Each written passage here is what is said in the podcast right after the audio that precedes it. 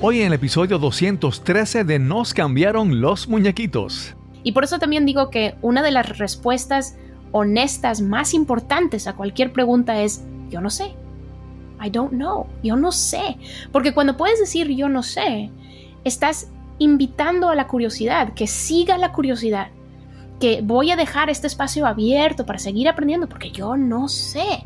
Y muchas veces no queremos decir yo no sé, queremos decir, bueno, es así.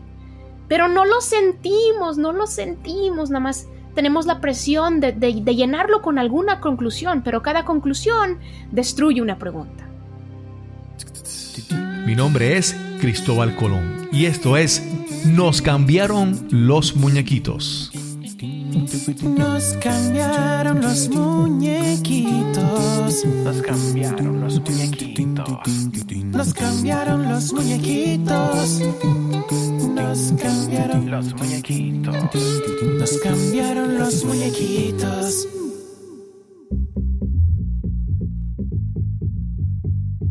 What we've got here is failure to communicate. Some men you just can't reach.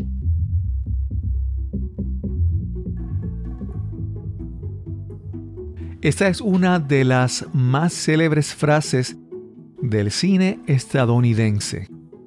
La película Cool Hand Look, conocida en español como La leyenda del indomable, estrenada en el año 1967 y protagonizada por Paul Newman. El personaje de Paul Newman es un prisionero en una cárcel controlada por el villano, el alcaide de la prisión, el capitán. Lo que tenemos aquí es falta de comunicación. Esas son las palabras del capitán justo después de tumbar a Paul Newman de un sólido porrazo. Y me viene a la mente esta escena por dos razones. Primero, diría que casi todo el mundo piensa que muchas cosas pueden mejorar con comunicación. Y segundo, no todos tenemos muy claro qué es comunicación, ni qué es lo que necesitamos para tener una buena comunicación. Gracias por acompañarnos en este episodio de Nos cambiaron los muñequitos. Este es el podcast que nos ayuda a manejar el cambio, enfrentar la adversidad y reinventarnos. Y este episodio es traído a ustedes por pura energía. Ahorra en tus costos energéticos y protégete de los apagones y eventos atmosféricos con un sistema de energía solar de pura energía. Como te decía hace un momento, todos queremos comunicarnos mejor, aunque no tenemos una idea muy clara de lo que realmente significa ni cómo hacerlo. Así que terminamos comunicándonos a nuestra manera. Te presento a nuestra invitada de hoy. Hola, soy Mónica Guzmán la autora del libro I Never Thought of It That Way, How to Have Fearlessly Curious Conversations in Dangerously Divided Times. También trabajo en Braver Angels, una organización americana dedicada a la depolarización política. Mónica Guzmán es la autora del libro I Never Thought of It That Way. Si lo traducimos al español, se llamaría Nunca lo pensé de esa manera cómo tener conversaciones intrépidamente curiosas en tiempos peligrosamente divididos. Mónica nos habla sobre cómo las conversaciones profundas, con curiosidad genuina, pueden ayudarnos a cruzar las barreras que nos dividen en estos tiempos, en los Estados Unidos y en muchos otros países. Este es el episodio número 213 y conversamos con Mónica Guzmán. Hoy vamos a tener una conversación que es, bueno, yo siempre digo que todas las conversaciones son interesantes, pero hay algunas que siempre tengo como que un mayor entusiasmo, un deseo de que se den y la conversación. En el caso, en el caso de nuestra invitada de hoy, yo escucho varios podcasts. Hay uno que me gusta mucho, eh, el, de Alan Alda, ahora no recuerdo su nombre, pero Alan Alda es un actor, eh, un, un artista de Estados Unidos que tiene una trayectoria increíble, ha escrito libros sobre comunicación y tiene un podcast que me encanta. Y un día entrevistó a Mónica Guzmán y yo dije, ¡ay, suena eh, hispana! Debe hablar español. Busqué el libro, escuché el libro y una de las cosas que más me gustó del libro, primero el tema. El tema yo siento que necesitaba conversar con alguien sobre este tema. Y segundo, cuando yo escuché el libro, que fue muy bueno, pero también que ella estaba narrando su libro. Entonces fue una experiencia muy, muy bonita escuchar su audiolibro. Y hoy la tenemos aquí, a Mónica Guzmán. ¿Cómo estás, Mónica? Hola, estoy muy bien. Y sí, mucho gusto, mucho gusto en conocerte y estar aquí contigo. Sí, Mónica, aunque tus raíces, aunque eres mexicana, pero estás viviendo en Seattle, ¿verdad? Sí, aquí en Seattle, en, en Washington. mucho tiempo ahí? Desde 2007. Sí, un buen rato. Ok. Pero antes, antes yo siempre hago, me gusta hacer un poco el trasfondo de las personas, de dónde, de dónde vienen, dónde nacieron, porque eso muchas veces, eh, quien nos ve ahora, pues cuando nos compara contra todo lo que hemos caminado, pues nos permite entenderlo un poco mejor. En el caso tuyo, tú naciste en México, háblanos un poco sobre dónde naciste, dónde te criaste, por favor. Sí, nací uh, en las afueras de Monterrey, en Nuevo León. Uh, con, sí, una familia muy interesante que extraño mucho y okay. trato, trato, de visitar una vez cada dos años y por ahí. Pero sí, ahí nací a los cinco años y medio más o menos. Mis papás nos llevaron a Texas, a Dallas Fort Worth, y ahí viví como un año más o menos y luego nos fuimos a New Hampshire. Okay. Y ahí hasta la universidad. Okay cuando tú eras niña, ¿verdad? Porque lo que estás haciendo ahora, en algún momento durante tu niñez tú visualizabas, imaginabas o querías hacer lo que estás haciendo ahora, periodismo, haciendo, eh, escribiendo. ¿Te veías haciendo eso o, o qué, qué, tú querías hacer cuando, era, cuando fueras grande? Quería escribir desde okay. muy joven. Me acuerdo cuando era muy chiquita, nos metíamos todos al carro y manejábamos eh, de, en, entre Saltillo, porque viví un, uh -huh. vivimos un, un, tiempito ahí en Saltillo antes de mudarnos a Estados Unidos, a, hasta Texas por el trabajo de mi papá o algo así. Y estaba ahí yo atrás en el carro, uh, mirando afuera y escribiendo lo que veía, escribiendo lo que veía, los paisajes, wow. lo que quieras. Y hasta tengo un papel de, creo que segundo grado, Um, que como entregaba alguna prueba, ¿verdad? Tipo, teníamos que, no sé, llenar alguna cosita en segundo grado y luego terminaba y llevaba mi papel al montoncito donde estaban todos los papeles de los niños y luego agarraba otra hoja de papel y me sentaba en mi escritorio y me ponía a escribir lo que estaba haciendo los otros niños. Que okay. este niño se está picando la nariz, que ahora la maestra se paró y se fue a, a agarrar un Kleenex. Y ahí tengo, digo, desde hace mucho he, he sido alguien que, que he querido como documentar uh, y observar a la humanidad. Sí, algo que me gusta de, obviamente, de las personas que están viendo la entrevista o están escuchando, notan, notan tu personalidad y tu jovialidad. Pero lo que me gusta de tu libro también es cuando tú describes mucho, por ejemplo, hay una palabra que tú dices, esta palabra la tenemos en español, pero no existe un sinónimo en, una palabra correspondiente en, en inglés, que es sobremesa. Entonces tú describes los encuentros de tu familia y describes la comida y describes las conversaciones. Entonces es como que lo describes muy bien y, y, y yo, yo te escuchaba y me transportaba, ¿verdad? Cuando hablabas de la comida y los sabores y toda esa cosa, que me gustaba esa, esa facilidad que tenías con escribir. Pero ahora que dices que cuando niña te sentabas a, a escribir lo que veías, pues obviamente ya has desarrollado esa habilidad de, de escribir claramente las ideas que están en tu cabeza, pasarlas a, a un papel. Vamos a entrar de lleno ya a, a tu libro, porque hay, hay tantas cosas que quisiera preguntarte y hablar sobre tu libro. Primero, ¿por qué, de dónde surge en tu, en, ¿verdad? escribir este, este libro? I never thought of it that way. ¿Y por qué? ¿Qué, qué te motivó a escribir este libro? Pues hay como dos, dos caminos al, al, libro, uno profesional y uno más personal. El profesional es que desde que salí de la, de la universidad me, me, puse a hacer el, el, periodismo, eso ha sido mi trabajo todos estos años y tomo muy en serio lo que para mí es un, ¿cómo se dice? Ah, commitment, ¿cómo se dice eso en español? Compromiso, compromiso. Un compromiso, sí, ayudar a la gente a entenderse.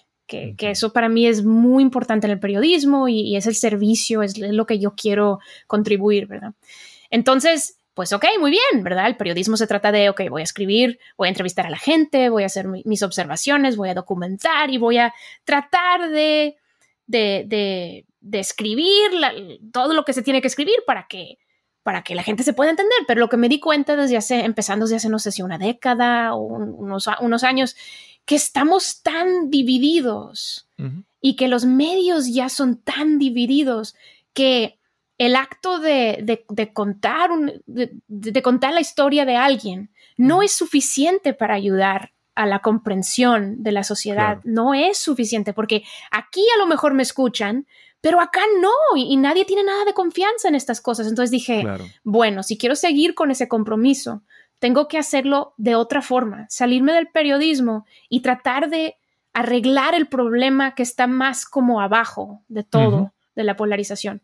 El otro camino, que es más personal, es que en mi propia familia, ah, tenemos una familia dividida políticamente. Entonces yo soy liberal y voté por, por Clinton y por Biden ah, en Estados Unidos en las elecciones. Y mis papás votaron las dos veces por Donald Trump. Y eso es muy interesante porque mi familia en México, ¿verdad? Como que sí, tengo unos tíos y unas tías que, decían, ay, que, llamaban a mis papás, que por qué, no sé qué. Pero bueno, pues si tienen sus políticas muy diferentes. Entonces, nosotros nos hicimos ciudadanos en, en el año 2000 y desde ese entonces yo, yo entendía, ok, somos diferentes políticamente. Pero cuando llegó la campaña presidencial de 2015, y 2016, ahí se puso mucho más difícil las conversaciones con mis papás. Pero, sin embargo, sí llegamos a ese punto donde yo podía decir, sí te entiendo, no estoy nada de acuerdo contigo y no estoy de acuerdo con tu decisión, pero la entiendo porque hemos tenido suficientes conversaciones ah, con, suficiente honestidad, ¿verdad? Y, y, eso. Entonces, y ellos también me entienden a mí, aunque no estén de acuerdo. Entonces estaba como comparando esa situación con todo el dolor que, veo en el país, tantas familias que ya no pueden hablar, que no, no solo no, no comprenden y, y no entienden, pero ya no se aguantan. Y eso, ¿verdad? Ese tipo de divisiones cuando, cuando quemamos esas conexiones de verdad tiene consecuencias que van más allá que, que simplemente dentro de una familia. Sí. En el caso de tus padres, ¿verdad? O en el caso de Trump, en un momento él dijo, eh, eh, nuevamente, es que, es que, te lo digo porque hay veces que uno dice, pero es que yo no entiendo, ¿cómo es posible? Cuando, por ejemplo, tus padres son inmigrantes mexicanos y Trump en algún momento se refirió a, a la inmigración desde México y dijo que eran criminales y eran violadores. Y, y entonces la mayoría de las personas dicen, pero ¿cómo es posible que un inmigrante mexicano vote por Trump, verdad? Entonces, ahí entra lo, lo, que tú, que es el tema principal de, de tu libro, que es la curiosidad para tener conversaciones profundas, ¿verdad? Y, ¿cómo te explico? Hay veces que yo digo, mira, es, sí necesitamos curiosidad para conversar, ¿verdad? Pero a veces las personas dicen, no, ya yo tengo curiosidad suficiente, porque ya yo como que averigüé. Uno piensa, tengo curiosidad suficiente porque fui y averigüé unas cosas. Pero cómo, ¿verdad? Esa, esa, no es, no es tener curiosidad, es tener una, una, curiosidad, digamos, valiente de buscar cada vez aprender más. Porque a veces decimos como que, ah, yo tengo curiosidad, pero just enough, suficiente.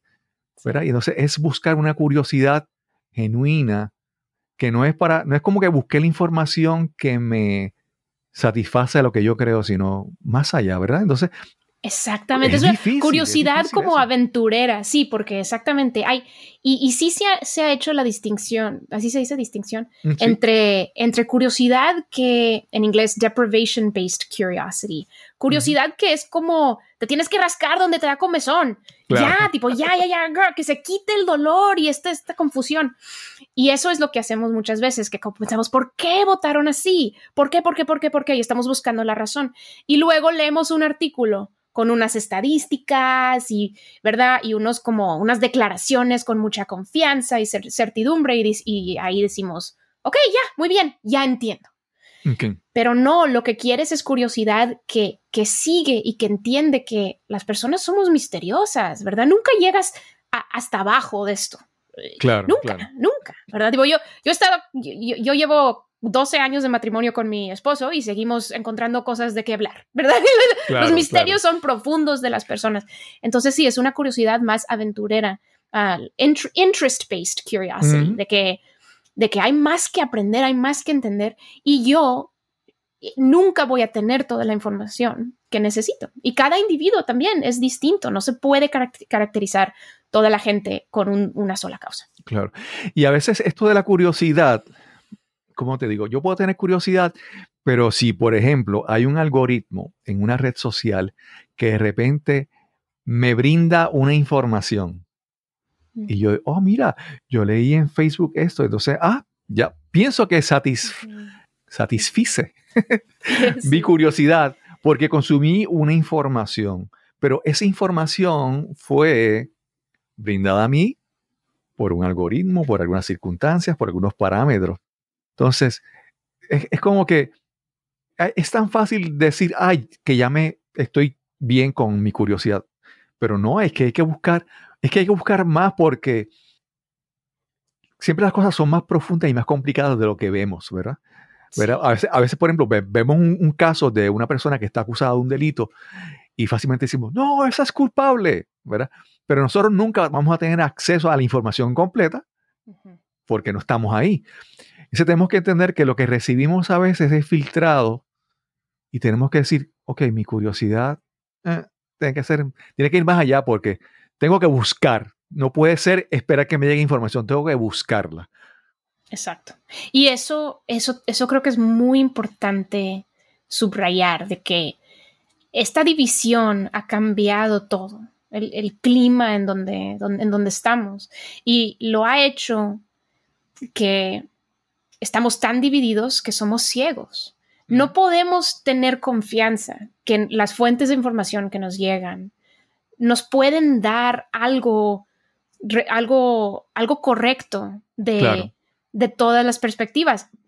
Eso, eso creo que es tan importante porque aunque tú seas educado, aunque seas inteligente, aunque trates más o menos y, dices, bueno, yo cuando, cuando leo los medios, ¿verdad? Puedo pensar así de manera más crítica y todo. Pero no, resulta que ser educado, ser inteligente, esto no previene que, que caigas un poco en la trampa de, de los estereotipos, ¿verdad? De las proyecciones, de la vilificación. Entonces, para eso, lo único que realmente nos ayuda es, es tratar de ponernos en contextos y, situaciones donde verdaderamente estamos con personas diferentes, perspectivas diferentes y podemos tener conversaciones con ellos que, que, como dices, no están filtradas, no están como un periodista que dice, no, todos estos son así. Pues no, no son, ¿verdad? Entonces es eso, es la variedad que nos, es casi una vacuna en um, contra tan, tanta exageración, um, tan, tanta reacción que nos está llevando a un lugar peligroso. Claro, claro. Mira, hace, hace, un, hace, uno, hace un tiempo leí un, un intercambio de unas personas en, en, Twitter. Y creo que era un mixed martial arts eh, mm. fighter, un, artista marcial de ¿verdad? De, estos de, que están de moda, UFC y todas esas cosas. Y creo que él estaba ahora de, comentarista. Entonces alguien le escribió, le respondió, él dijo algo y alguien le escribió, sí, tú eres como comentarista, eres horrible, eres pésimo, eres una cosa horrible. Lo insultó. Entonces el, artista marcial, obviamente debe ser un tipo atlético, un tipo fuerte, capaz, de, vive de pelear. Él dije, esas cosas no me, las, no me las dirías de frente. Que le contestó. Entonces, la persona que le dijo, pues claro que no. Entonces ahí le dijo, claro que no, yo sé que tú me darías una paliza, por eso lo digo por Twitter. Entonces fue jocoso, ¿verdad? Y entonces, eh, obviamente, pero hay una realidad de todo eso, es que no es lo mismo tener conversaciones, por ejemplo, como estamos ahora, aunque es a distancia, pero son conversaciones de frente, que tener conversaciones en las redes sociales donde yo, yo lo comparo a cuando uno va conduciendo el vehículo y alguien corta al frente de uno o hace una barbaridad y uno le grita y uno dice, pues uno, se siente anónimo porque nos cruzamos por ese instante y tal vez no nos volvamos a ver. Entonces, cuando somos anónimos podemos hacer cosas, ¿verdad? Sí. Y entonces en las redes sociales, el ejemplo que te mencioné, de que las personas sienten esa como libertad de decir cosas que normalmente no dirían en conversaciones en, en persona o en conversaciones, aunque sea por correo electrónico, ni siquiera lo harían. Hay como esa anonimidad que sienten en las redes, es como que piensan que no hay consecuencia a las cosas que dicen a veces. Sí, exactamente, sí. Y, eso lo he estudiado uh, muchos años, porque antes, antes de, haber escrito este libro y, meterme en estas divisiones, era periodista de, cosas de tecnología y cómo nos estaban impactando la vida. Y, no es solo eso de, ser anónimo, también es cómo en las, las redes sociales ponemos nuestras opiniones como nuestras identidades. Ahí en Twitter, como ves, mucha gente y más y más y más ponen ahí como que aquí está mi nombre y luego una rayita y esto es lo que creo, ¿verdad? Esta es la causa, esto, eh, tipo, en el, al nivel del nombre, de la identidad. Entonces es como la gente como que pone, es como poniendo un letrero de que, de que si estás de acuerdo conmigo, nos vamos a llevar muy bien. Y si no, y hay gente que tiene ahí en su perfil que si no crees esto, quítate de aquí, no me sigas, no quiero hablar contigo, ¿verdad?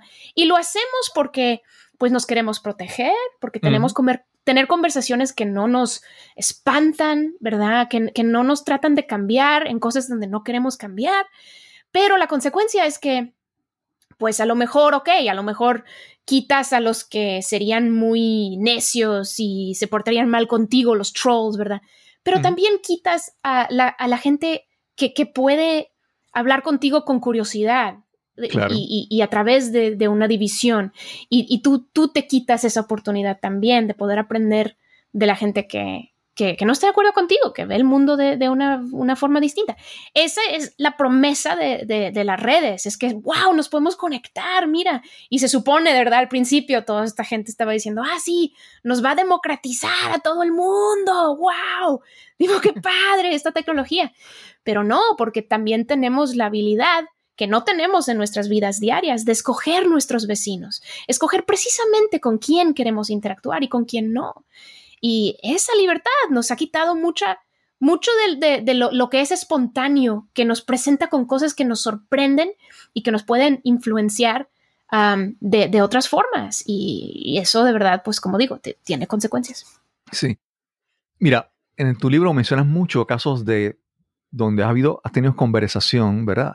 Has buscado conocer la historia de una persona. Entonces, cuando uno, para darte un ejemplo, yo, yo veo a, cuando yo veía a, aunque yo no voto por la presidencia, pues yo veía a Hillary Clinton, y yo no estaba 100% complacido con ella, pero a veces uno vota porque el mejor o el menos malo o el que cumple más o menos lo que yo espero, ¿verdad? Y entonces a veces escogemos, hacemos compromisos, ¿verdad? Como que cedemos cosas cuando votamos o respaldamos a, un, a, un, a un candidato político. Y muchas veces es que la historia que hay detrás de nosotros, la motivación, ¿verdad? Pues cuando tú conoces la historia, entiendes por qué esa persona votó. Hablarnos un poco, vamos a empezar por lo menos con en el caso de tus padres. ¿Cuál es la historia que tú has descubierto en todas esas conversaciones de por qué ellos votaron por Trump, ¿verdad? ¿Cómo, ¿Cómo, uno llega a esa, a, esa, a esa conversación para entender que no es que, no, no, es que hay una razón. Es cuestión de encontrarla. Sí. para mi mamá mucho tiene que ver con la importancia que ha puesto ella toda su vida ah, en cosas que tienen que ver con el aborto. Yo cuando estaba en prepa en New Hampshire, ella empezó el Right to Life ah, Club. Todo un club, ¿verdad? De estudiantes que iban a, a, Washington, D.C., a, como marchar para, para, para lo de pro-life, ¿verdad? Ese movimiento y todo. Para ella eso es tan importante que tienes un candidato demócrata que para ella está bien con las uh, assassination, como Mm, el sí, homicidio lo- de los niños no nacidos. ¿Qué, ¿Qué diablo puedes poner en el otro lado que sea peor que eso? Claro. Es como lo ve ella, ¿verdad? Y no es decir, digo, también es conservadora de muchas otras formas y no le gustan las Claro. políticas demócratas, pero eso para ella es muy fuerte. Entonces sí, tipo, un candidato que está bien con el aborto, para ella, pues, pues no, ¿cómo va a poder apoyar eso? Am, y sí, y sí, y si ves todo lo que ha hecho ella, por muchos años también fue, am, ¿cómo se dice? Como counselor Sí, consejera. En un lugar donde, sí, consejera, las mujeres que, que habían tenido abortos estaban considerando a los abortos y ella habló con ellas y muchas veces yo la veía, llegaba a nuestra casa llorando, llorando, tan impactada por la trauma de estas mujeres. Entonces sí, para ella eso es muy profundo, muy fuerte. Para mi papá, eso que, que dijiste antes de que eres, eres, inmigrante mexicano, ¿cómo no tiene nada de sentido esto, verdad? Que muchos de mis amigos americanos me han dicho eso. Y para él, y cuento esto un poco en el libro, ah, me ha contado de cuando era niño en México y su papá, mi abuelito, siempre pagaba sus impuestos perfectamente bien, a tiempo. Y algunos de sus amigos se burlaban de él. Porque, ah, porque pues en México puedes hacer trampitas aquí y allá, y ellos podían, ¿verdad? Sí. Y entonces mi papá veía que, que su papá seguía la las reglas, hacía todo lo que se debía hacer y sus amigos se burlaban de él. Pero para mi papá, su papá fue un héroe. Entonces lo que él veía es el país al norte, Estados Unidos. Ese es un país que puede enforzar sus leyes, ¿verdad? Donde, donde no hay tanta corrupción, donde no hay tanta gente haciendo trampa, que eso no se debe, eso no está bien. Entonces para él, con la inmigración, pues no, ¿por qué? Porque hay tantos inmigrantes metiéndose cuando, cuando es ilegal, están Claro. haciendo trampa y, y esto es contra lo que él ve que es tan hermoso de Estados Unidos, que es parte de la fuerza de Estados Unidos. Y él trabajó muy duro para llegar aquí, hacerse ciudadano, etc. Entonces, no, no, no aguanta eso, no quiere eso. Si queremos cambiar las leyes de la inmigración, ok, vamos a cambiarlas. Pero por ahora hay mucha gente que no la está siguiendo y eso no es correcto. Entonces, Donald Trump ahí está diciendo, oye, esto es muy importante, no hay que dejar.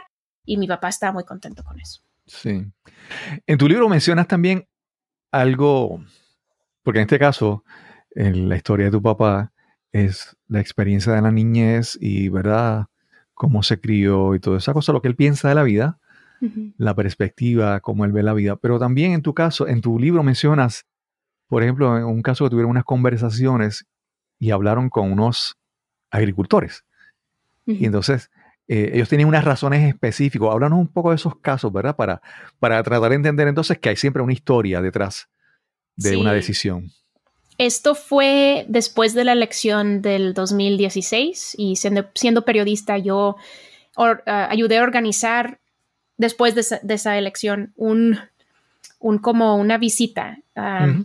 Gente de Seattle, casi todos liberales, todos liberales, fuimos a visitar a un- una comunidad más ru- rural. ¿así se Rural, dice? sí, rural. Sí, en Oregon, muy agri- agricultura, como dices. sí. Entonces fuimos y se supone que la meta era practicar la curiosidad. En inglés es get curious about each other with each other, ¿verdad? Como practicar la curiosidad no, no hablando de otras personas, pero hablando con otras personas. Entonces llegamos ahí, hicimos un tour de, de- de- en autobús de los campos de trigo que estaban cultivando y comimos sándwiches juntos y luego empezamos a hablar de la política y, de qué, y del por qué, del por qué de nuestras diferencias. Y una de las cosas que salió y que nos, nos sorprendió a, a todos de Seattle fue que para, para estos, como dices, agricultores, farmers, Mm, sí. ¿verdad? Una de las razones que, que votaron por Trump, um, definitivamente, tenía que ver con algo que se llama The Waters of the United States Rule, Ujú. un- un- una como regla federal. Sí. Y resulta que esta regla um, ah, de- determina, di- dice, cuando un charco que se forma, cuando un laguito en tu terreno, ¿verdad? En tu rancho, donde sea, de repente es como algo que, que el gobierno puede controlar. Claro. Entonces resulta que a veces, ¿verdad? Llueve mucho, mucho, mucho. y Jaja, de repente tienes un lago entre unos como cerritos, ¿verdad? Entonces, ¿qué va a pasar? O, o cuando estás cultivando tu trigo, tienes como unas, se llaman furrows entre cada hilera de trigo.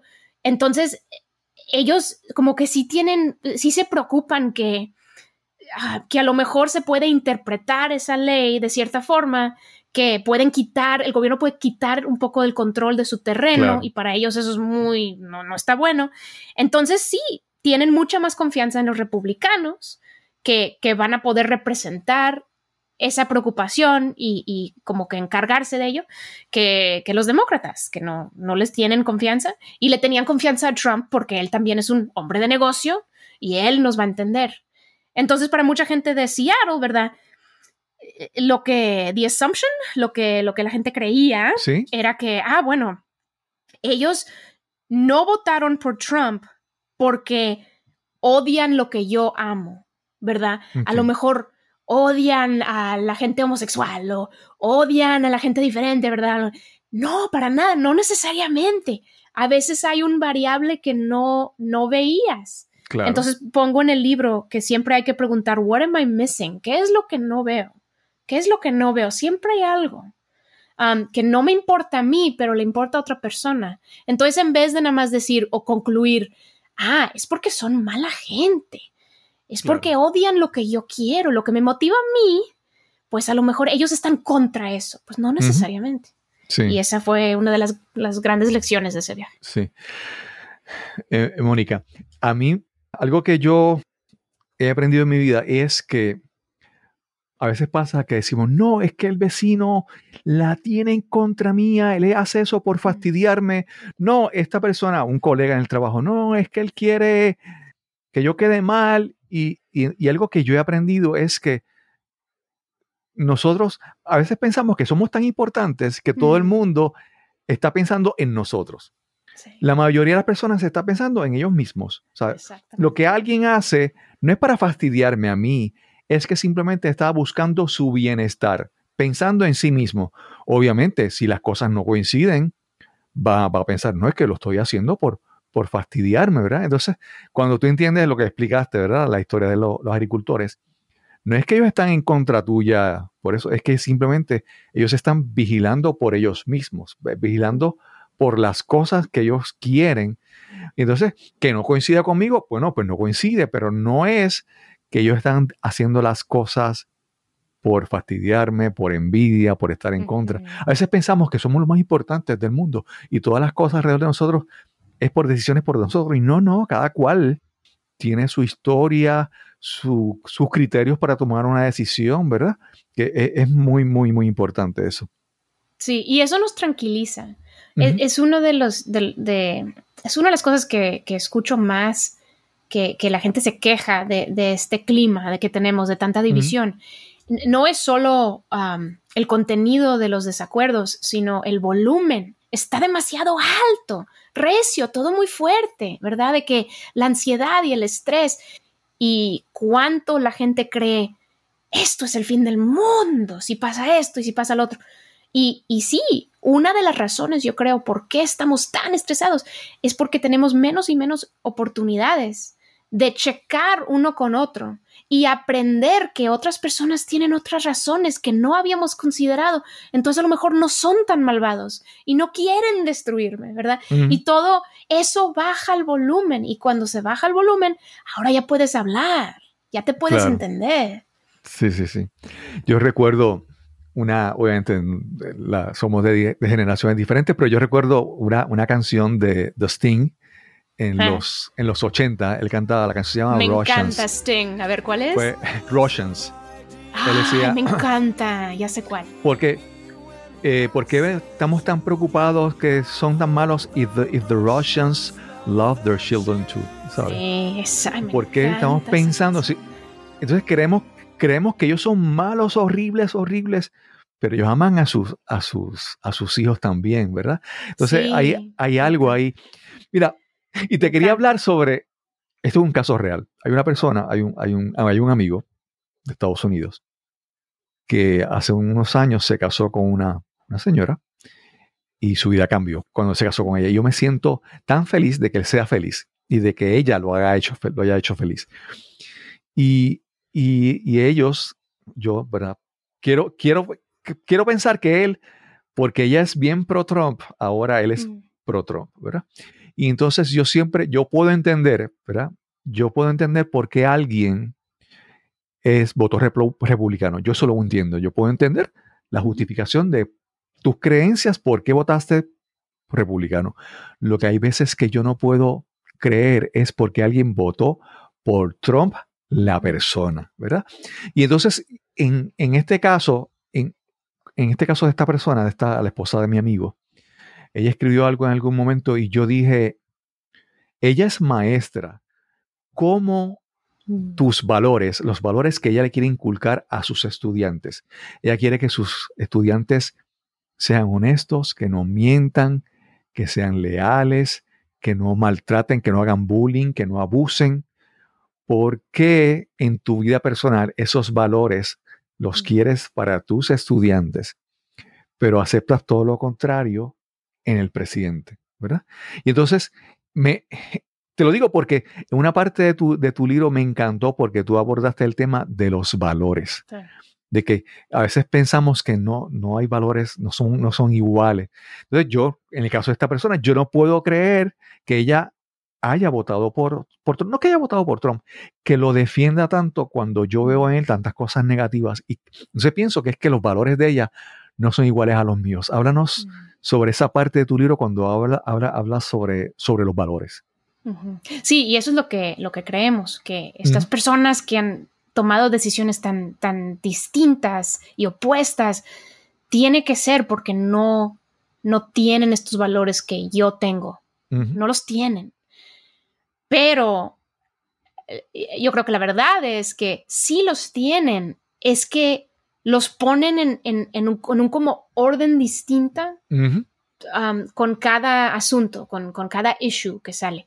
Eso de la honestidad es muy interesante para mí también, porque mi mamá, desde que era pequeña, me enseñó que decir mentiras es lo peor, es lo peor que podemos hacer. Y para ella es tan importante eso. Entonces sí, para mí era que es como un misterio de que cómo puedes, como tú dices, aceptar, ¿verdad? Votas por Trump. No ves las mentiras que está, que está diciendo. Y hablar con ella de eso me ha abierto un poco la definición de honestidad o cómo se ve, ¿verdad? O con mi papá. Porque en inglés la, palabra, bueno, también en español, auténtico, uh, authenticity, ¿verdad? Para mi papá, Trump es muy auténtico. Él dice lo que él siente y no trata para él. Él no juega los jueguitos que juegan tantos políticos que tratan de nada más satisfacer a diferentes grupos, diferentes X, que Trump siempre dice lo que quiere decir. Y para mi papá esa es una forma de honestidad. Entonces, ahí te va como que complicando ese valor o, o cómo alguien lo puede ver de una manera muy distinta. Aunque para mí, oye, pues ok, hay hechos y hay mentiras, güey. Digo, que, ok, pero creo que podemos seguir discutiendo ese punto. Ah, pero sí, y, y también creo que, que, es importante saber que, que creo que para, para, muchos liberales e, e, esta idea de que aceptaron a Trump porque votaron por Trump, pero no sabes cuántos republicanos. Yo he hablado con tantos republicanos que votaron por Trump sin, sin como querer votar por él, pero es que era la única opción para ellos. Claro. no había otra opción para votar de repente por Clinton o para qué, para nada, ¿verdad?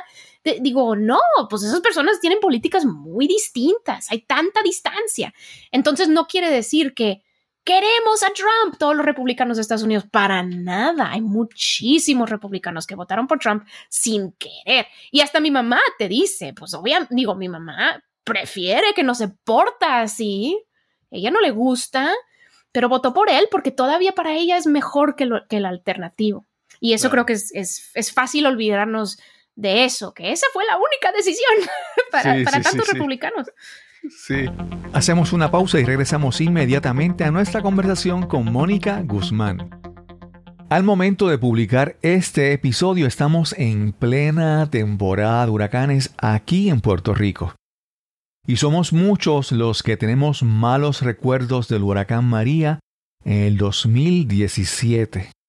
¿Recuerdas cuánto tiempo estuviste sin servicio eléctrico después del huracán? O más fácil aún, ¿puedes recordar el último apagón que tuviste en tu hogar o en tu trabajo? Posiblemente hace unos días, tal vez ayer. ¿Quién sabe si hoy mismo tuviste una interrupción del servicio eléctrico? Pero ¿sabes qué? No tiene que ser así. Al menos puedes evitar que los apagones afecten tu productividad, te causen pérdidas o te roben la paz y la tranquilidad en tu hogar. Con un sistema de energía solar de pura energía, proteges tu hogar ante cualquier disturbio atmosférico. Los sistemas instalados por pura energía están diseñados para soportar vientos de hasta 170 millas por hora. Y más importante aún, estás protegido de los constantes apagones que son la realidad de estos días. Lo mejor de todo, un sistema solar de pura energía se paga solo, logrando reducir el costo de tu factura eléctrica a 4 dólares mensuales el primer año y 0 dólares en años posteriores. Te invito a que visites el sitio web puraenergiapr.com para que te orientes. También puedes llamar al 787-646-9654. Te repito, 787-646-9654. Recuerda mencionar que escuchaste esta promoción de Cristóbal Colón en Nos cambiaron los muñequitos. Y ya estamos de vuelta a nuestra conversación con Mónica Guzmán.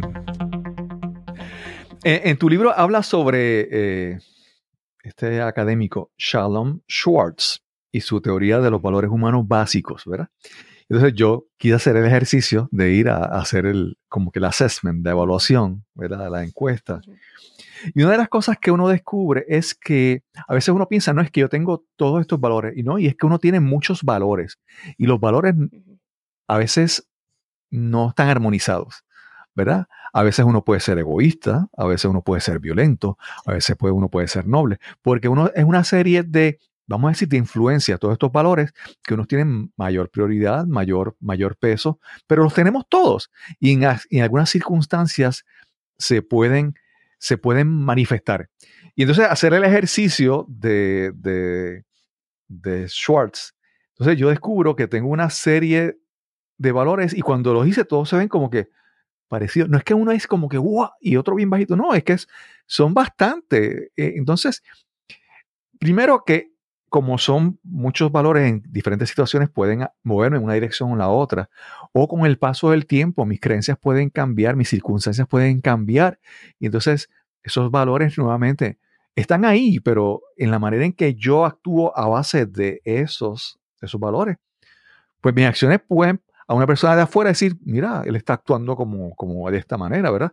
Entonces, los valores no es algo absoluto, no es algo que, ¿verdad? Que tú tienes esta certificación o esta, esta medalla o lo que sea, no, no.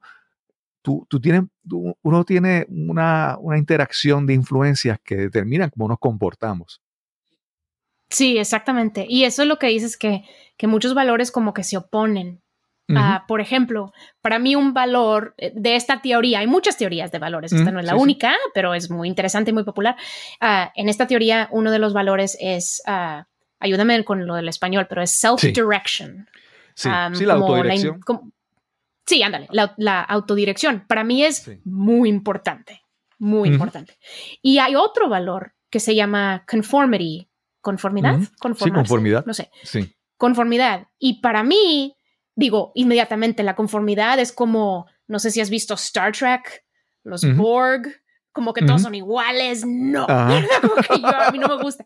Sí, sí. Pero, pero fíjate que para mí se ha, se ha convertido, porque, porque me importa tanto la curiosidad y cómo crezco en esa dirección, me gusta poner más atención a las cosas que no entiendo. Entonces, para mí la conformidad es algo que, que como que rechazo. Entonces, últimamente he, tratado de, de como apuntar mi curiosidad en esa dirección, si así se dice. Sí, sí. Entonces, sí, he, aprendido que la conformidad es muy, muy importante. Es, es, de dónde salen los, los norms, ¿verdad? De, cómo nos comportamos. Es porque no se vale decir, Um, fire en un edificio, ¿verdad? Con mucha gente. Hay que respetarnos, hay que no picarnos la nariz uno enfrente del otro, hay que ponernos mascaritas y estamos estornudando por todos lados ¿eh? cuando hay COVID. Es, eso, es el respeto al prójimo y, tratar de quedarnos de, de, una manera que todos podemos manejar nuestras vidas y considerar uno a otro. Y estas cosas para alguien muy independiente para mí, pues no importa, ¿verdad? Yo voy a hacer lo que yo quiero. Bueno, pues a lo mejor no, ¿verdad? Entonces sí, como que ha sido, cada uno de estos valores tiene su, tiene su valor, cada uno. Y cuando, cuando existe un, asunto muy, muy difícil, como el aborto, como las pistolas y, y, cómo hay que regularlas, siempre hay valores que se, que se enfrentan, que chocan, sí, se, pero valores buenos. Claro, claro. Se contradicen y hay valores buenos, ¿verdad? Con el aborto es, pues hay que, hay que cuidar a la vida, hay que respetar a la vida, pero también hay que respetar que la gente eh, debe poder controlar sus propias vidas y tener algo de agencia sobre sus cuerpos. Ok, bueno, esos dos son buenos valores. No es que uno tiene toda la bondad, es que chocan, chocan y no vamos a poder resolverlo así tan fácilmente. Claro. ¿Tú piensas que en la manera en que nosotros podamos entender que, que los valores no son, diría en inglés, mutually exclusive, o sea, que, no se mm. excluyen. Por ejemplo, que yo puedo tener algo de esto y algo de esto. Por ejemplo, cuando mencionas lo del caso del aborto, yo, yo, el hecho de que yo sea pro-choice, ¿verdad? Que, que, yo sea, que yo estoy a favor de la persona decida, no quiere decir que soy anti-vida. Yo simplemente, sí. sí, para mí es importante, pero, ¿verdad? Pero también es importante respetar a esta persona que ya está viva, que tiene unos problemas, que tiene unas circunstancias. Entonces, en la manera en que nosotros reconocemos que dentro de nosotros hay ambas tendencias, hay, es que, y es que en algún momento algo toma más peso, pero, pero nosotros tenemos ese juego interno de los valores, de las ideas, y entonces en algún momento actuamos, pero no somos absolutos. ¿Verdad? En la manera en que, si, si, yo siempre pienso que yo odio las etiquetas, si soy liberal, si soy eh, conservador, si soy... Entonces es como que tienes que hacer o una cosa o, la otra. Mira, yo recuerdo, yo recuerdo hace, hace muchos años, en mi primer trabajo, en Puerto Rico, la, siempre el dilema es nuestro estatus político. Si somos Estado de Estados Unidos, si somos una república independiente, o si somos lo que somos ahora, que es este estatus, nada, por no entrar en, profundidad. Y en un momento en, el trabajo entró la conversación y, yo dije, mira, yo realmente yo no sé por qué yo votaría. Mm. Y, yo dije, lo que yo sé es por qué no votaría. Todavía, las otras dos alternativas todavía estoy, pero yo sé por qué no votaría. Y recuerdo que mi, que mi jefe en aquel momento dijo, ¿qué qué? ¿Serás morón? Y, y me dijo, entonces me impactó y entonces fue como que en ese momento yo sentí es que tú esperas que, yo tenga una certeza de mi... Una, a veces la, la fuerza de convicción es tan importante. Eso demuestra que uno tenemos una buena personalidad, un buen carácter. Entonces, que seamos fuertes en nuestras creencias es como, como que es bueno. Pero hay veces hay que reconocer que no siempre, hay veces tenemos dudas o hay veces no sabemos lo que queremos, sabemos lo que no queremos. Entonces, esa incertidumbre, esa, esa indecisión en algunas cosas es importante, pero si la expresamos, suena como que símbolo de debilidad. ¿verdad? Esperamos que seamos, sí, 100%, yo voy firme en esta convicción. Hay que reconocer a veces que tenemos este, esta lucha interna de tomar decisiones y no somos 100% absolutos, no tenemos una convicción completa 100% de algunas cosas. Y es reconocer eso, ¿verdad? Que no, que no somos tan, tan tenemos tanta fuerza de convicción en algunas cosas. Sí, y eso es parte de la tragedia, que como digo en el libro, la certidumbre es el, es como el, el um, bueno, en inglés es it's the arch villain, es el, um, pues el malito de la curiosidad. Sí, el, villano. Sí, sí, porque cuando crees que ya sabes, no vas a preguntar, no vas a hacer preguntas. Ya, ya, terminaste de... Y, y sí es cierto que para mí la tragedia es que creemos que la incertidumbre es debilidad. Um, y, y tiene, digo, tiene sentido por qué creemos eso, tanto del discurso que vemos pasa en línea y los posts que tienen más likes, ¿verdad? Son los que tienen más certidumbre, porque la gente dice, sí, ¿verdad? La gente que está muy de acuerdo, ahí, ahí van, ahí van, ahí van, subiéndolo, subiéndolo y todo. Entonces nosotros que, que tenemos ideas más complejas o, o más complicadas, pues pensamos que no tenemos un, un papel aquí, que no, no, no podemos ser incluidos porque Claro. no tenemos la convicción de un lado o el otro. Pero, pero otra vez, esto es parte de, de- de la razón por qué de verdad estamos ciegos, porque seguimos viendo todo blanco y negro, blanco y negro, extremo, extremo. Pero eso no es la realidad. Es solo que todo eso de en medio no se puede expresar. Y, y gracias a eso también no estamos teniendo las conversaciones donde todos se pueden dar cuenta que, que estas, estas, uh, these complexities, estas las cosas, las complicaciones Exacto. son, son naturales, ahí están, ahí están, ¿verdad? Y, y no hay que sentirnos culpables por tenerlos, hay que sentirnos orgullosos por tenerlos. Claro. Y por eso también digo que una de las respuestas honestas más importantes a cualquier pregunta es, yo no sé. I don't Claro. know. Yo no sé. Porque cuando puedes decir yo no sé, estás invitando a la curiosidad, que siga la curiosidad, que voy a dejar este espacio abierto para seguir aprendiendo, porque yo no sé. Y mucha- muchas veces no queremos decir yo no sé, queremos decir, bueno, es así.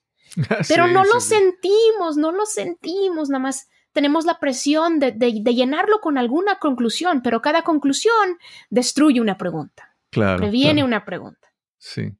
Yo creo que es muy importante porque el yo no sé, yo he aprendido a que no es tan solo decir yo no sé.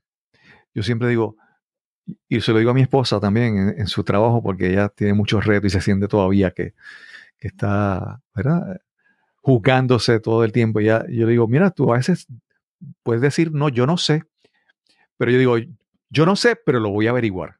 Entonces, Mm, esa, esa segunda parte es poderoso porque yo no sé, pero tengo la, el deseo de aprender, de averiguar, de saber eso. Mira, Moni, y te quería decir algo, volviendo al tema hace un momento de la esposa de mi amigo. Mm. Y es que yo no, yo no soy mucho de decir, de compartir mis opiniones en las redes sociales. Yo comparto artículos y el que entiende lee el artículo y puede entender lo que yo pienso. Pero yo no estoy diciendo, ¿verdad? Lo- o sea, yo comparto una noticia eh, y la gente puede entender más o menos de lo que yo digo. Pero, pero ese es mi rol. Yo, yo callado, comparto una información con la esperanza de que alguien lo lea. Pero la esposa de mi amigo es, es de las que cada vez que yo escribía algo, iba y comentaba. Mm, Decía, no, esos son fake news. Tienes que buscar la información verdadera, los, lo- lo- las cadenas de, de televisión, ah, eh, el corporate media, son fake news. Tienes que buscar información, oriéntate. mm, Y entonces, eh, en un momento, me lo hizo en un par de ocasiones y en un momento yo le escribí, le dije, ¿sabes qué? Cuando tú escribes algo, yo no entro a criticarte, a, a, a dudar lo que tú dices, a, abundar lo. No, yo lo, ya, ¿por qué tú tienes que venir a mi sitio a opinar? O, y entonces, ¿por qué, eh, ¿por qué tú piensas que yo soy tan ignorante o tan, ¿verdad? Que, que no, que tú piensas que tú todo lo averiguas y que yo no. Entonces, el asunto es cuando, ¿verdad? Hay veces que queremos, algunas personas quieren callar, pero hay otros que son muy vocales, hay otros que son, que hablan mucho, ¿verdad? Entonces, estas personas que están, que, que están buscando callar, ¿cómo podemos empezar a tener conversaciones profundas con personas que son muy vocales y no dejan hablar a los demás, ¿verdad? ¿Qué, cómo, cómo, cómo lo ves? Sí. Eso es tan duro y depende mucho de la persona y en particular en, en el nivel de confianza que tiene uno con esa persona. Una de las cosas más importantes es entender que no tenemos que seguir la conversación donde la conversación ha comenzado.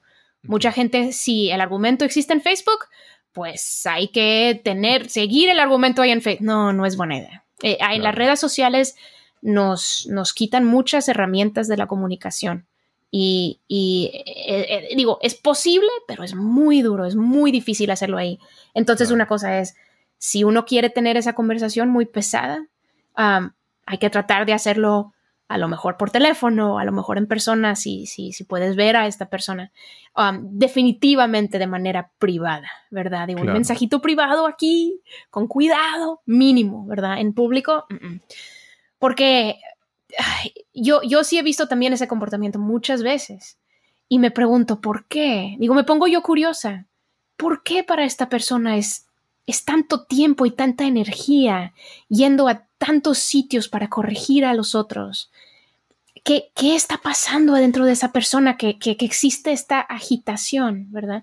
Y nosotros sabemos en, en, tiempos como estos, la agitación está motivando mucho y mucha gente de diferentes direcciones, diferentes maneras. Entonces, Sí, una cosa es eso, nomás tener la curiosidad de que por qué y entender que no sabemos, no sabemos por qué, ¿verdad? Como tú dijiste antes, no, no, no es necesariamente porque te quieren molestar, porque te quieren enfrentar, porque quieren que estés frustrado, no, ha de haber otra cosa ahí, ¿verdad? Entonces, para tener ese nivel de conversación, hay que tratar de encontrar el contexto apropiado que, que, que da espacio para ese tipo. Y luego, si estás en ese contexto, pues a ver, ¿a dónde empiezas, verdad? A lo mejor no hay suficiente confianza todavía. Entonces, como cuando fuimos a Oregon, ¿verdad? No empezamos con la conversación política, empezamos con el tour del autobús, con los sándwiches, ¿verdad? De cómo estás, muy bien, cómo te va, ¿verdad? Algo de, de, de demostrar que tú me importas a mí. Yo no estoy aquí para apachurrarte ni criticarte principalmente. Yo, yo valoro nuestra relación. Y luego, oye, hay algo que me ha estado como, hay algo que me ha estado preocupando. Puedo, puedo decirte, puedo compartirte esta cosa. Y, luego decir la cosa no con mucha acusación, pero más de que así me siento yo cuando pasa esto. Y lo tengo correcto, digo, ¿qué, qué, cuál es tu reacción a eso que, que, te acabo de decir? Y luego así tranquilamente, empezando a explorar esas cosas. Y para mucha gente esto no es posible, ¿verdad? no, no es. Y también otra estrategia es, a veces se puede y a veces no, es nada más decir, mira, esta persona tiene sus propias ondas y aquí están, tengo una página abierta, ok. Va a haber gente que va a dejar su opinión y yo no tengo que responder, no tengo que dejar que me preocupe cada vez que pase. Puedo nomás decir, this is Mary being Mary, ¿verdad? Esta es Mónica siendo Mónica y voy a seguir. Entonces hay muchas estrategias. Sí. Mónica, hay, hay, un episodio, yo no sé si, ¿verdad? si eres fanática pero de la serie Seinfeld. Hay un episodio que se llama The Comeback. En ese episodio es que George Costanza está en, su, una reunión y él está comiendo muchos camarones y, y alguien dice una broma porque se está comiendo todos los camarones y lo humillaron. Entonces, él se molesta porque no tuvo la respuesta correcta en el momento correcto, ¿verdad? Sí. Entonces, todo el episodio él es tratando de ir donde esa persona a tener la respuesta correcta en el momento correcto, ¿verdad? Entonces, cuando hablamos de las redes, estamos siempre, queremos ser como que clever, ¿verdad? Queremos ser chistosos, eh, mordaces, queremos ser eh, sarcásticos y tener, algo, tener una respuesta ideal, cómica y gané, ¿verdad? Entonces, sí, a veces tenemos, eh, creo que mucha, mucho deseo de, estar en lo correcto y de estar en lo correcto y decir como que, ah, toma, lo humillé, drop the mic, ¿verdad? Que eh, estamos buscando siempre esa, no sé si es algún tipo de hormona cerebral con ese momento, ¿verdad? Hay veces que no, mira, no, no, no tenemos que estar correctos, a veces callarnos y ya. O, o, y entonces, en las redes sociales, por ejemplo en Twitter, cuando mencionaba, estamos tan pendientes a hacer, hacer, hacer un, decir algo que se vuelva un meme viral. Estamos tan pendientes a eso que, que no estamos tan pendientes a ser claros o en, o en conectar, ¿verdad? Yo creo que que hay, hay veces que hay que decir, no, no siempre puedo estar en lo correcto, no siempre tengo que decir el comentario eh, sarcástico, que todo el mundo se ríe, no, no siempre tengo que ser alma en la fiesta. A veces tengo que, ok, no problem, let it go, o sea, soltarlo, ¿verdad? Entonces, ese deseo de estar en lo correcto, pues, pues nos afecta. ¿no? Si, si pensamos así, nunca vamos a, a comunicarnos bien. Sí, exacto. Es un, es un show, ¿verdad? Tipo, las dinámicas de las redes sociales a, a eso le dan el premio y el estatus y el privilegio es a lo que entretiene y a lo que se puede compartir. Y, ¿verdad? Cosas con mucha complejidad, con mucho nuance, ¿verdad? Pues no, no, no va adelante. Eso es no, no. Entonces yo en Twitter, cuando veo a la gente que es más popular en los temas políticos, son los, los que nos dividan. So- eh, son ellos. Y, y ca- con cada mes y cada tweet que ponen, se, se empiezan a entender mejor y mejor cómo, cómo, cómo salir arriba, cómo, cómo hacer esa cosa viral, ¿verdad? Entonces esa es otra razón porque hay que salirnos de esos espacios. Y también porque en mi libro hablo de, de cinco como cualidades de, del contexto de la conversación que importan mucho para tener Sí. buenas conversaciones a través de las divisiones. Y una de ellas es ah, containment. Um, Sí. cuánto ah, está contenida, ah, está limitada tu conversación Sí, exacto, a la gente exacto. que realmente está participando en la conversación. Y en las redes sociales y en otros contextos a veces tenemos tantos como, ¿cómo se dice? Listeners, ah, audiencia. Sí, audiencia, invisible. sí. Ujú. Sí, y no podemos ni ver las, las, las caras. No podemos, no sabemos si nos están viendo con, con odio o si están aceptando lo que estamos diciendo. Entonces, entonces estamos proyectando su reacción y lo que ponemos en las redes sociales no es necesariamente lo que verdaderamente pensamos, sino lo que creemos que va a ser aceptable, um, lo que nos va a dar puntos. Entonces lo hacemos un show y como lo digo en inglés, we perform our perspectives instead of exploring our perspectives. No estamos explorando las perspectivas de manera abierta y vulnerable, estamos como haciendo un show, ¿verdad? Tratando de sí, ganar los sí. aplausos de nuestro lado, actuando, actuando las perspectivas. Entonces, pues no vamos a llegar muy lejos haciendo eso. Sí. Mónica, eh, este libro me encantó. Me, me encantó, ¿verdad? El tema, me, me- me encantó cómo lo presentaste. ¿Tienes en mente algún libro, algún tema por ahí pronto? ¿Serás tú la próxima Malcolm Gladwell, verdad? Ah, Que siempre trae perspectivas diferentes de los temas. ¿Cómo- ¿Qué hay, qué hay próximo para ti?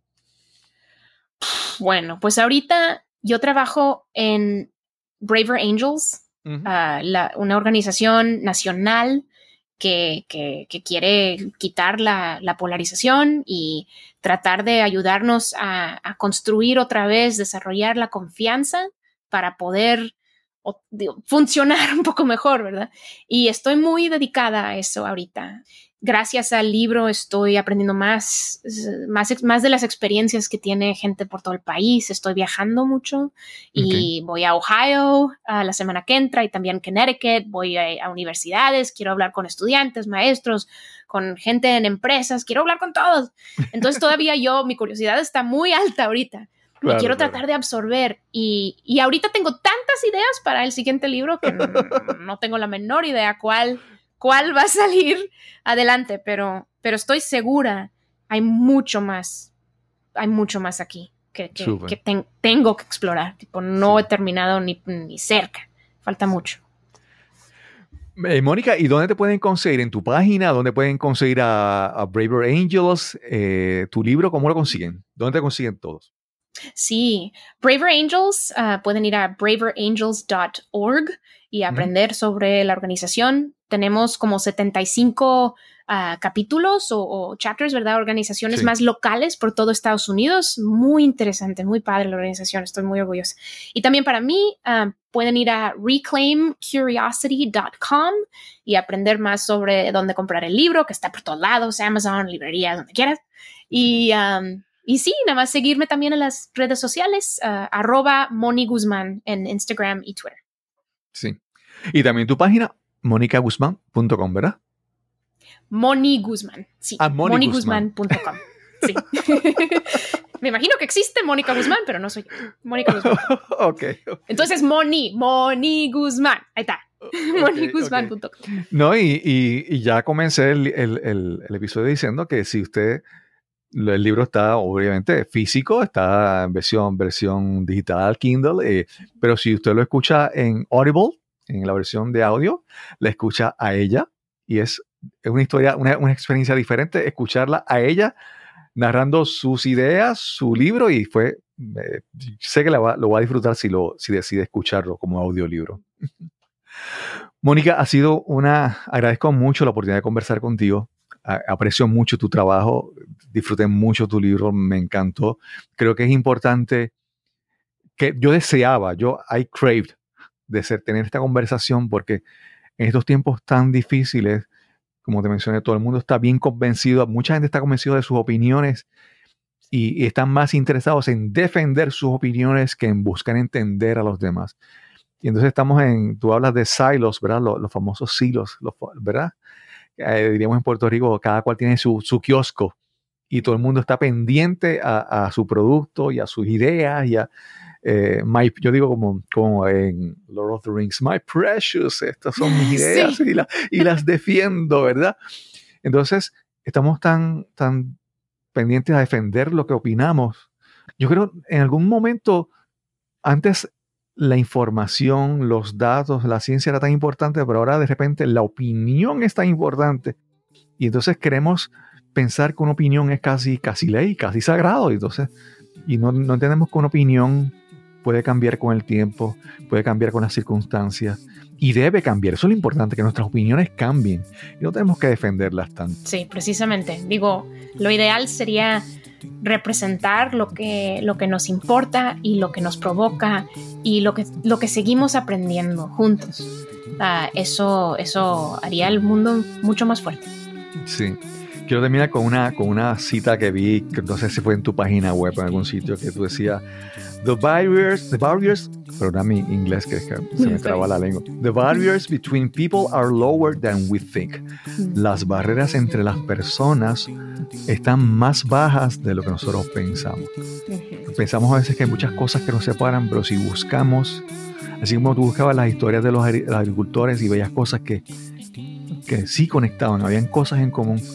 Mira, las barreras no son tan, no son tan altas ni tan amplias. De acercarnos un poquito más y de tratar de mirar por encima a ver si, si podemos comunicarnos y conectar. Exactamente. Gracias, Moni. Quiero agradecer una vez más a Mónica Guzmán por esta interesante conversación que tuvimos para este episodio. Realmente fue una conversación muy divertida, muy interesante y disfruté mucho conversar con Mónica. También quiero recordarte que si quieres más información sobre sistemas de energía solar para tu hogar, puedes llamar al 787-646-9654. Obviamente en un teléfono en Puerto Rico. También, si quieres conectar conmigo, si quieres enviarme algún mensaje, alguna pregunta, alguna inquietud sobre el podcast, recuerda que me puedes conseguir en WhatsApp y mi número es el 787-646-9654. Recuerda que es un número en Puerto Rico. Si estás en otro país, debes marcar los prefijos indicados para conseguir conectarte. Y sin más que añadir, nos encontraremos entonces en el próximo episodio de Nos cambiaron los muñequitos. Hasta la próxima.